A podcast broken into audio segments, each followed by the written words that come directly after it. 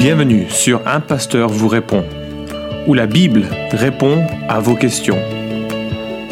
Accueillons le pasteur Florent Varac.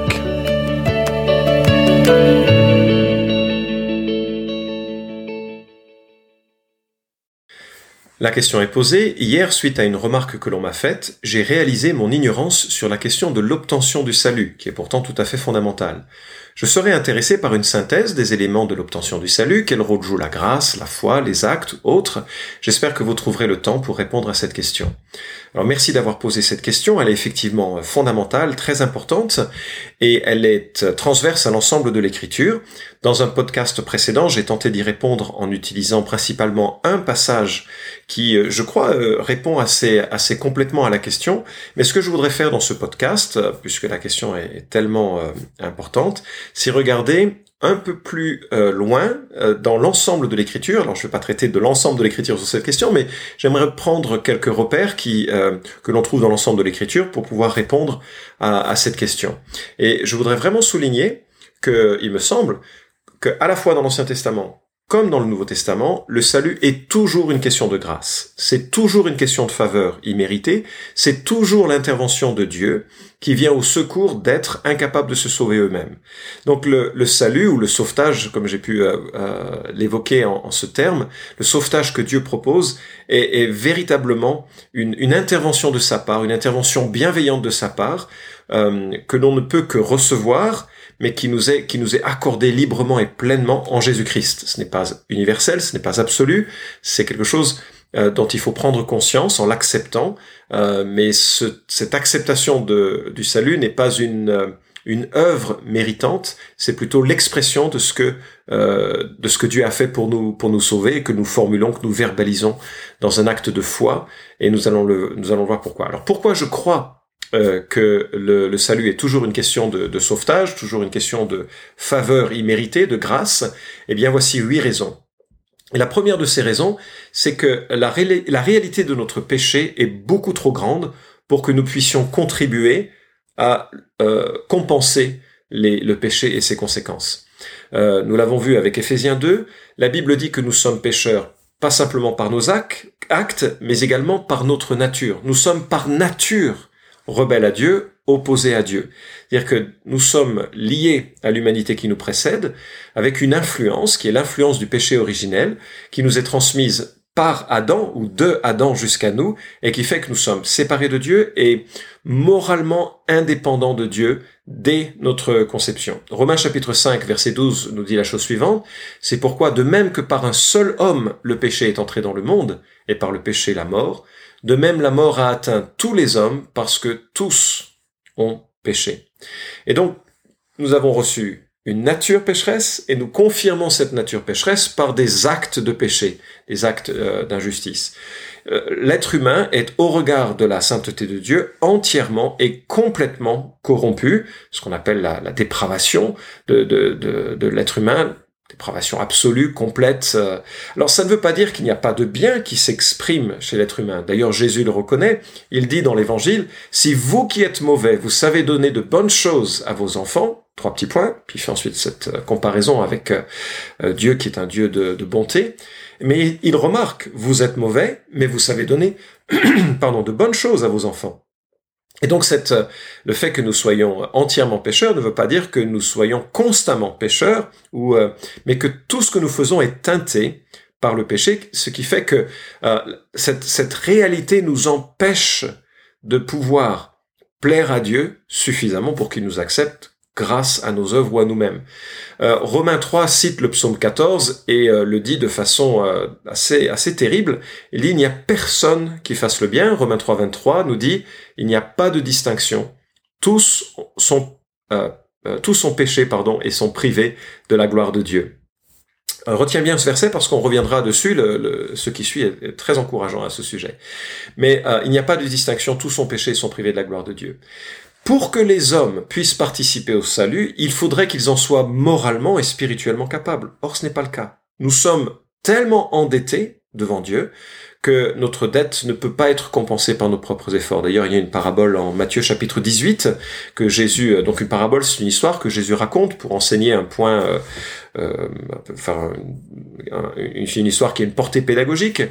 Et euh, il compare la dette que nous avons à son égard en tant que Dieu créateur, saint et parfait, il compare cette dette à une dette de 10 000 talents. Alors ça te parle pas peut-être aujourd'hui, mais un talent c'est 6 000 deniers, et un denier c'est une journée de travail d'un salarié agricole, enfin d'un travailleur agricole. Donc euh, selon le salaire qu'on va déterminer, on parle d'une dette de 3,5, 4 milliards, euh, certains vont gonfler le, les statistiques, peu importe. Ce que Jésus relève, c'est que notre dette devant Dieu est telle qu'on ne peut pas la compenser par nous-mêmes. Euh, j'ai déjà utilisé cette, euh, cette illustration, mais tenter de payer pour la dette morale que nous avons vis-à-vis de Dieu par nos propres efforts, par nos œuvres, par notre religiosité, euh, ça revient à vouloir aller sur la lune en empilant des chaises ou des échelles. Enfin, c'est totalement disproportionné. Donc la réalité de notre péché est trop grande et deuxième euh, raison pour laquelle le salut est toujours une question de grâce et de faveur imméritée, c'est que la conséquence de notre péché est trop énorme. Le péché a engendré une séparation qui est euh, éternelle, complète, absolue. Euh, nous sommes privés de la gloire de Dieu. Euh, c'est ce que nous avons lu en Romains 3, 23. Romains 6, 23, le salaire du péché, c'est la mort. En d'autres termes, notre relation à Dieu est brisée par le péché, nous sommes spirituellement morts, éternellement, séparés de Dieu. Euh, le péché n'a pas eu simplement la conséquence de la séparation, elle a eu la conséquence de la condamnation. Euh, et cette condamnation, elle n'est pas dépendante de la qualité morale de notre vie. Elle est absolue. Jésus va dire euh, dans le sermon sur la montagne, il va dire, en, essayant de montrer aux hommes qu'ils ont besoin de Dieu, il encadre tout un propos extrêmement rigoureux de deux euh, versets. Un qui commence en disant si votre justice n'est pas supérieure à celle des euh, pharisiens et des péagers, euh, des, pardon, des pharisiens et des scribes, c'est-à-dire des religieux de l'époque, si votre justice n'est pas supérieure aux meilleurs religieux de l'époque, vous ne verrez pas le royaume de Dieu. Et il donne un certain nombre de commandements et il se termine par soyez saints car votre comme votre Père céleste et saint, soyez parfait comme votre Père céleste est parfait. Soyez mûr comme votre Père céleste est mûr. Impossible. Et donc, euh, la, condamnation est absolue sur, euh, notre, euh, sur notre comportement. Pour que les hommes puissent participer au salut, il faudrait que la distance avec Dieu soit moins grande, en quelque sorte, pour qu'on puisse faire les pas qui permettent de le retrouver. Troisièmement, le salut relève toujours d'un sauvetage parce que nous sommes morts, parce que nous sommes condamnés, parce que nous sommes séparés de Dieu. Regarde l'exemple de l'apôtre Paul, par exemple. C'est un homme qui était euh, meurtrier, colérique, il pensait défendre Dieu, c'est un intégriste en quelque sorte, il voulait défendre la religion juive dont il était l'un des euh, euh, brillants docteurs, et il, emprisonnait les chrétiens, il s'opposait à la foi chrétienne, et c'est vraiment Dieu qui s'est imposé à lui. C'est vraiment Dieu qui a fait irruption dans sa vie pour changer euh, son regard et sa, relation euh, au monde. Vraiment, le, salut est, quelque chose que Dieu offre et donne aux hommes qu'il qu'il veut sauver. Euh, quatrième remarque. La préparation de l'Ancien Testament nous montre toujours que Dieu vient au secours d'un peuple incapable de se sauver lui-même. Euh, les images du salut nous viennent soit par des euh, représentations, soit par des histoires, soit par des promesses, euh, soit par des enseignements dans l'Ancien Testament, et toutes pointent du doigt le secours bienveillant de Dieu. Par exemple, lorsqu'ils ont honte de ce qu'ils ont fait, ils ont honte d'avoir offensé Dieu, ils ont honte l'un vis-à-vis de l'autre de ne pas avoir été à la hauteur de ce qu'était leur appel, enfin l'appel de Dieu à leur égard. Ils se font des vêtements euh, euh, de feuilles et Dieu enlève ces vêtements de feuilles et va leur donner un vêtement fait de peau euh, de peau d'animal, un animal sacrifié, juste pour montrer non, vous pouvez pas couvrir votre péché par vous-même, c'est pas possible, c'est moi qui peux le faire et je le ferai un jour par un sacrifice parfait. En attendant, le symbole de ça, c'est c'est la peau d'un animal qui est mort à votre place et qui vous permet d'être d'être euh, couvert dans votre euh, dans votre iniquité, dans votre péché. La notion de sacrifice que l'on trouve si, si fréquentes dans la loi de Moïse montrent que il faut que le péché soit couvert, que quelqu'un reçoive un jugement, que ça ne vient pas de l'intérieur, ça vient de l'extérieur. Et, David le comprend, lui qui a pourtant commis des choses euh, tragiques et énormes. Il commet l'adultère, il euh, tue euh, ou fait tuer le mari de la femme avec qui il a couché, il ment sur sa situation et bah, il réalise qu'il n'y a qu'un cœur meurtri devant Dieu qui reconnaît sa faute, qui peut satisfaire euh, Dieu. Parce que Dieu est celui qui donne et qui accorde le salut. C'est pas quelque chose que l'on obtient, ni même par les sacrifices, qui étaient simplement un, témoignage. Donc les représentations de l'Ancien Testament pointent vers la, la notion de cadeau immérité. Les histoires de l'Ancien Testament. Regarde par exemple Exode 12, euh, l'histoire de la première Pâque euh, lorsque le peuple d'Israël sort de l'esclavagisme de, l'Égypte, ce peuple est sans ressources, sans capacité, assujetti à la domination du Pharaon, et il faut que Dieu intervienne pour le sauver, et ça devient emblématique du salut qui viendra un jour en Jésus-Christ, l'agneau de Dieu. D'ailleurs, toutes les correspondances entre la Pâque juive et la Pâque euh, accomplie en Christ sont spectaculaires, et tu pourras les regarder en relisant les, récits à la fois d'Exode 12 qui suivent et les récits de euh, la fin de chacun des évangiles. Euh, l'intervention de Dieu est toujours imméritée. Il y a une très très belle histoire. Bon, elle est très belle, mais elle est en même temps tragique, hein, mais c'est en, nombre 21, Dieu vient juger son peuple, qui est incrédule, qui se plaint, qui est euh, rebelle un peu à la providence de Dieu, et Dieu envoie des serpents qui mordent euh, les gens, les gens c'est une souffrance évidemment terrible, il y a des gens qui meurent, et Moïse intercède, il prie en disant à Dieu qu'il ait pitié de son peuple, et Dieu dit à Moïse de faire un serpent en métal, en bronze, et de le mettre sur un, une sorte de pilier, et puis tous ceux qui regarderont le serpent euh, seront sauvés de euh, des conséquences du euh, venin de ces serpents. Et je sais pas si tu t'imagines ou si tu peux trop présenter cette scène. Il y a probablement un million, un million et demi de, personnes qui sont en train de, de pérégriner dans le désert et puis il y en a des dizaines, des centaines, euh, euh, peut-être des dizaines de milliers qui sont mordus par euh, des serpents qui souffrent, qui hurlent. Et il y a des émissaires de Moïse qui se promènent dans cette immense ville en, mouvement en disant mais il y a là-bas au-dessus sur la colline un serpent en métal, il suffit de le regarder pour être sauvé. Et moi je m'imagine les gens réfléchir en disant ouais c'est ça. je suis en train de souffrir et euh, c'est pas un petit serpent à regarder qui va me sauver ou d'autres les, rationalistes scientifiques qui disent mais le venin c'est une c'est une protéine je vois pas pourquoi en regardant un serpent ça va briser la, la protéine qui me fait euh, euh, si mal bref euh, on a vraiment l'exemple ici de la foi la foi qui sauve et effectivement tous ceux qui regardent qui ont regardé à ce serpent étaient secourus étaient guéris pourquoi je cite cette histoire? Bah Parce qu'elle est citée à la fin de l'évangile de, euh, du troisième chapitre de l'évangile de Jean. Jésus est en train de parler avec Nicodème et il lui dit quand le Fils de l'homme, euh, il faut que le Fils de l'homme soit élevé. Alors il ne s'agit pas d'élever dans la gloire, mais d'élever sur la croix, comme le serpent l'a été.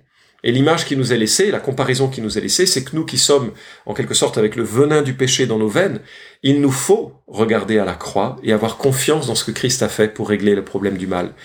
Il nous faut regarder mais c'est la seule chose que nous pouvons faire. C'est par la foi, euh, la, la, confiance dans ce que Dieu a fait, dans le sauvetage que Dieu nous donne, que nous pouvons être au bénéfice de ce secours de Dieu. Et euh, euh, bref, euh, le, les promesses de l'Ancien Testament sont que Dieu va nous donner un nouveau cœur, qu'une nouvelle alliance va être signée, c'est ce que Jérémie 31, 31 nous dit. Euh, et tout ceci nous montre que l'on a besoin de l'intervention de Dieu. La cinquième raison, et on approche des raisons encore plus euh, parlantes, c'est que Jésus, Jésus résout pleinement et définitivement le problème du péché à la croix. Euh, il faut réaliser que lorsque Dieu a regardé la situation des humains dans leur péché, dans leur condamnation, il est bien sûr euh, euh, pris de, compassion. La Bible nous dit que Dieu le Fils a pris chair humaine et qu'il a ajouté à sa personne la, nature humaine pour être le pontife parfait entre Dieu et les hommes, le pont parfait entre Dieu et les hommes. Il vit la vie du premier Adam sans jamais pécher. Et lorsqu'il meurt sur la croix, il est, comme il a été annoncé dans le début de l'évangile de Jean, l'agneau de Dieu qui ôte les péchés du monde. Sur la croix, il prend tes péchés, passé, présent et à venir.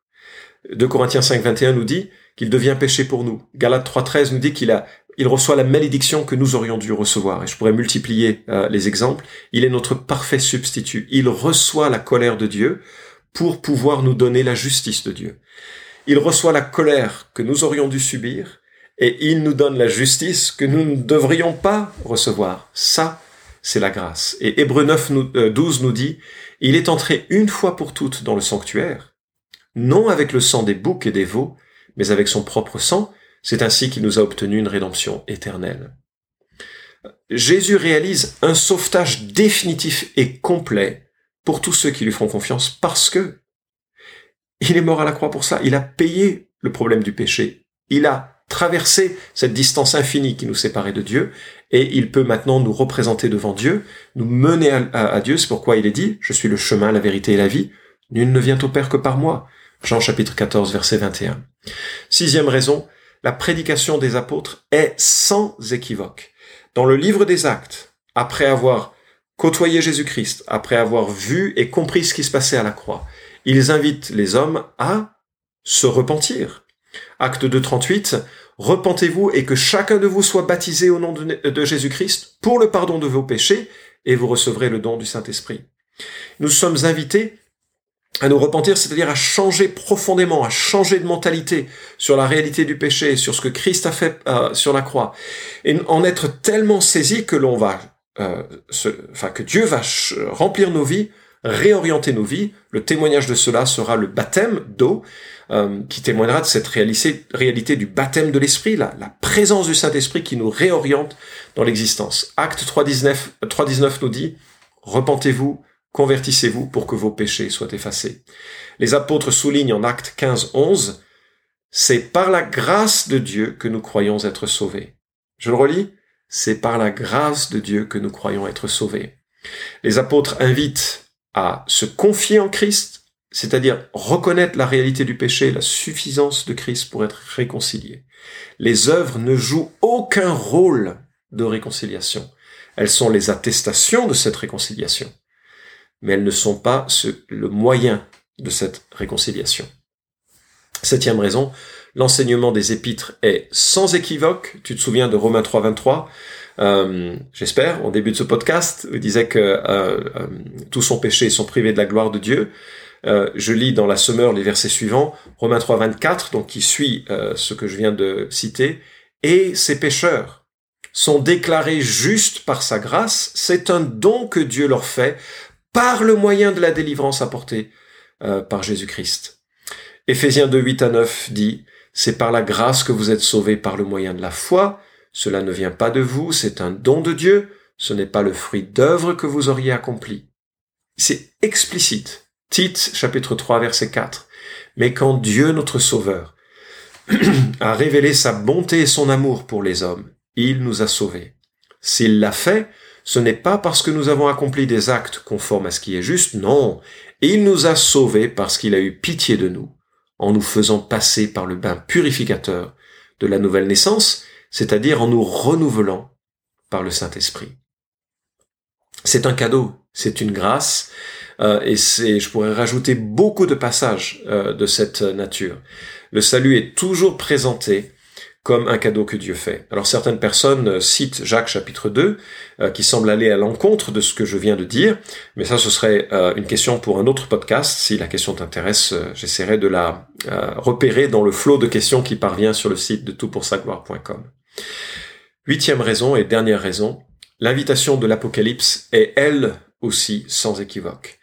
En Apocalypse 21, 6, euh, nous lisons, c'est Jésus qui, dit, euh, C'en effet, je suis l'alpha et l'oméga, le commencement et la fin. À celui qui a soif, je donnerai, moi, à boire gratuitement à la source d'où coule l'eau de la vie. Gratuitement, je donnerai à celui qui a soif. Apocalypse 22, 17 dit la même chose. Euh, L'esprit et l'épouse disent viens, que celui qui entend ces paroles dise viens, c'est au sujet du retour de Christ, et le texte continue, que celui qui a soif vienne, que celui qui veut de l'eau de la vie reçoive gratuitement. Alors voilà, j'espère que cela t'a éclairé, que euh, le salut est un sauvetage, vraiment, que Dieu accorde librement, gratuitement, parce que lui a payé ce qui nous empêchait de l'obtenir. Il a payé le prix de nos péchés. Et l'ayant payé, il offre et il donne gratuitement euh, le salut. Et l'expression de ce salut, euh, ben, psychologiquement, on, va passer par des étapes. On va se dire ah waouh oui effectivement je, je, cherche Dieu, j'ai soif de Dieu et c'est peut-être ton cas si tu te poses cette question. Et puis on va réfléchir aussi à son chemin de vie et on réalise euh, c'est pas aussi bien que je le voudrais. Il y a des choses dans ma vie j'aimerais effacer. Euh, comment comment je peux faire? Et on réalise que Dieu nous a aimés et que c'est l'amour de Dieu qui euh, qui s'est manifesté pour nous sauver. Et on se met à avoir confiance que Christ est mort à la croix pour moi pour soi-même.